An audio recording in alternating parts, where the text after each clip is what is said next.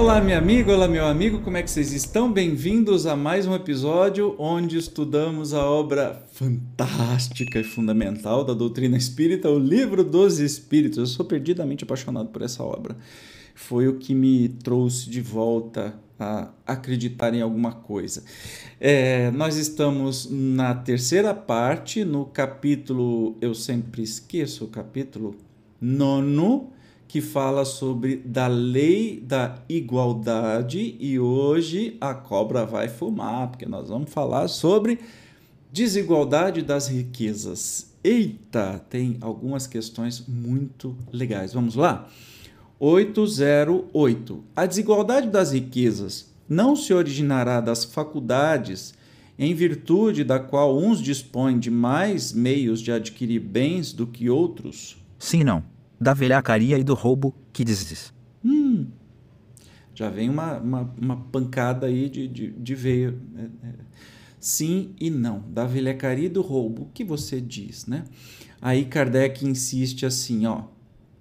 Mas a riqueza herdada, essa não é fruto de paixões más. Que sabes a esse respeito, busca a fonte de tal riqueza e verás que nem sempre é pura. Sabes, porventura, se não se originou de uma espoliação ou de uma injustiça mesmo. Porém, sem falar da origem, que pode ser má, acreditas que a cobiça da riqueza, ainda quando bem adquirida, os desejos secretos de possuí-la ao mais depressa possível, sejam sentimentos louváveis. Isso é o que Deus julga e eu te asseguro que o seu juízo é mais severo que o dos homens.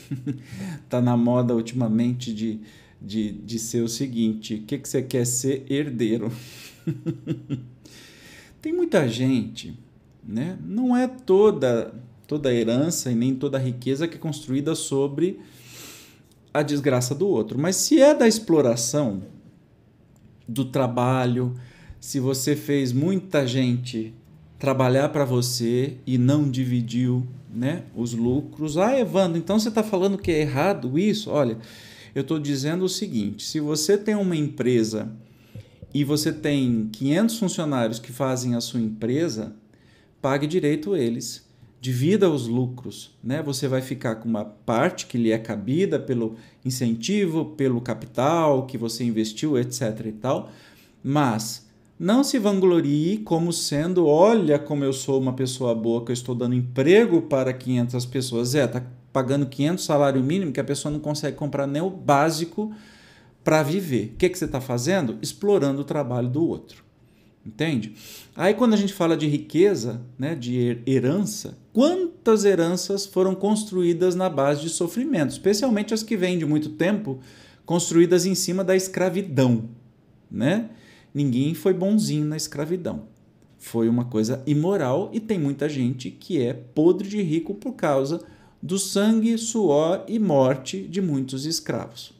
Entende como é complicado é, esse assunto?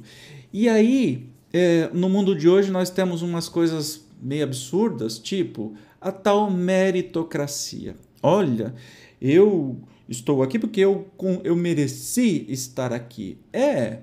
Será que não é porque você é filhinho de papai que nunca teve uma dificuldade na vida, nunca teve que pegar uma condução para ir para a escola, que teve sempre as melhores escolas, as melhores comidas, a melhor educação, etc e tal.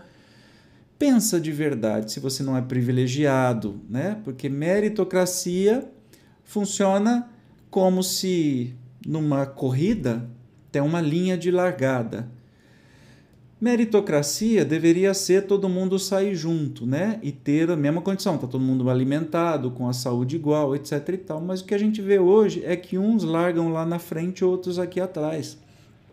E mesmo que uma pessoa passe uma vida inteira trabalhando muito mais do que outra, ele nunca vai conseguir chegar naquela posição, entende? Então daí se dá o desequilíbrio né, dessa distribuição de riqueza. Ah, eu sou rico porque eu mereci. Opa, alto lá, vamos avaliar se é isso mesmo. Se é com o seu trabalho justo, ótimo, beleza, você não explorou ninguém, maravilha, parabéns, que legal. Mesmo assim, você está numa posição privilegiada do que a grande maioria das pessoas. Questão 809.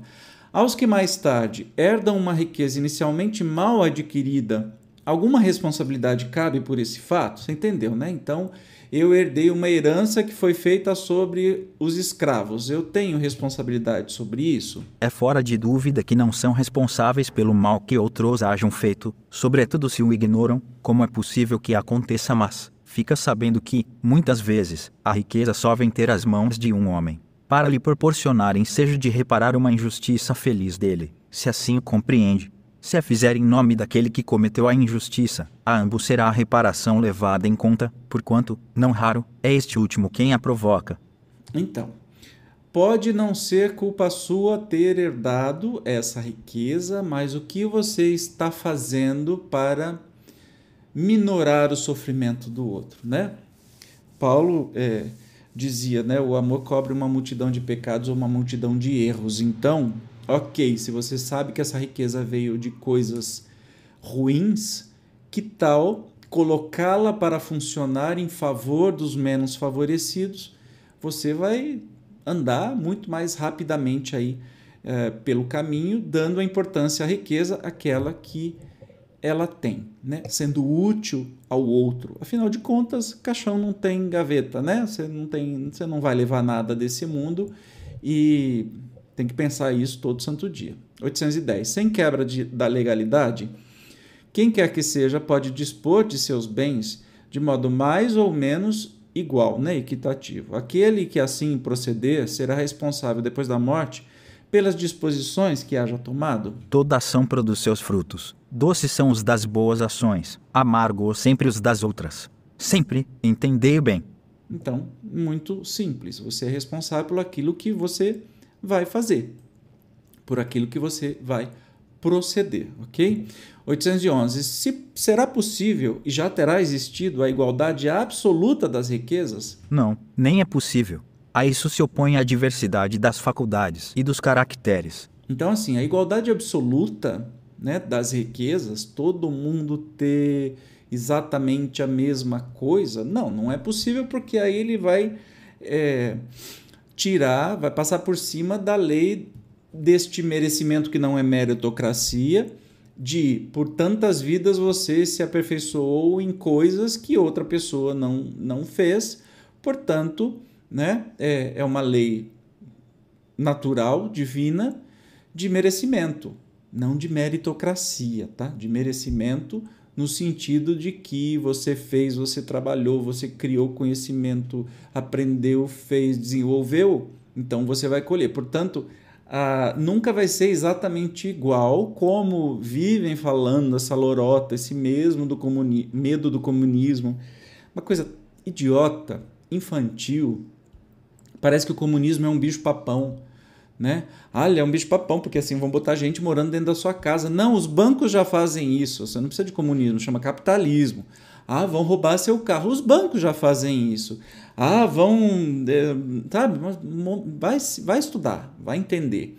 Não é porque o comunismo foi um regime ditatorial em muitos países e que foi errado pra caramba, não significa que a ideia de bem comum, e aí o comunismo traz assim que os meios de produção são comuns e não o que as pessoas têm, entende? Então ninguém vai ser empregado de ninguém, todo mundo vai é, trabalhar e, e, e, receber aquilo que merece. Então vamos estudar um pouquinho mais antes de ficar falando bobrinha, né? Mas mesmo assim não tem jeito das riquezas serem todas iguais, né? E lembre-se, nós temos que compartilhar riqueza e não pobreza, né? Deus distribui, é o Deus da vida, desse universo esplendoroso, então é, tem aí riqueza para todo mundo. O problema é que alguns são mais egoístas, tomam a maior parte para si e deixam os outros chupando o dedo. Né? Esse é o problema. Uma subpergunta. Há, no entanto, homens que julgam ser esse o remédio aos males da sociedade. O que vocês pensam a esse respeito? São sistemáticos esses tais, ou ambiciosos cheios de inveja não compreendem que a igualdade com que sonham seria a curto prazo desfeita pela força das coisas. Combatei o egoísmo, que é a vossa chaga social, e não corrais atrás de quimeras. Então, aí eu acho, aí o Evandro que tá achando, tá? Não é? Eu acho que quer dizer sobre esta você impor uma igualdade por meio de um regime autoritário, né? De uma ditadura todo mundo tem que ter a mesma casa, o mesmo carro, não deu certo. Não, deu, não é disso que se trata, entende?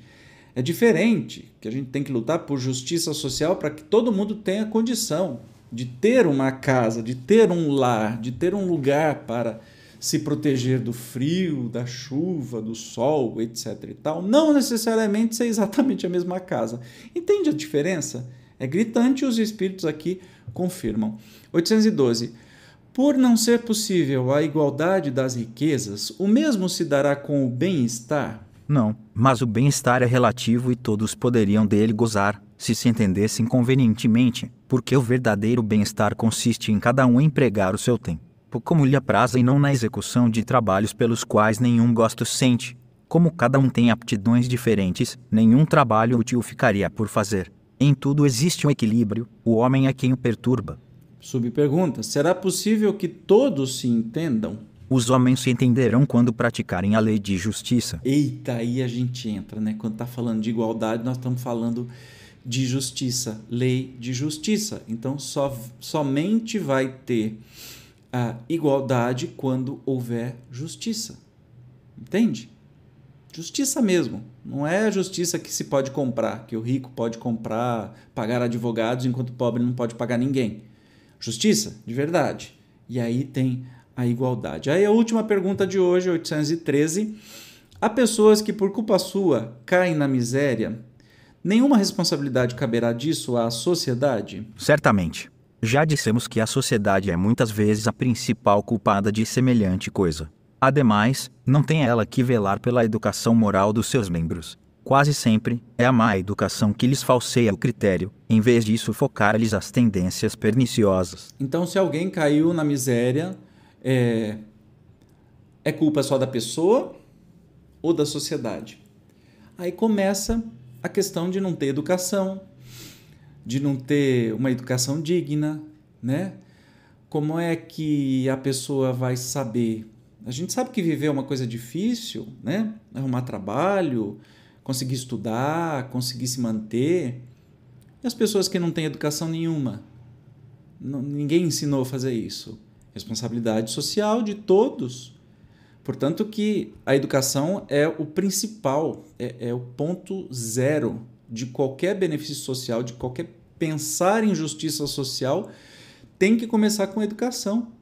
Não há outro caminho. Todo o resto a gente vai botar remendo em calça véia. Não, não vai rolar.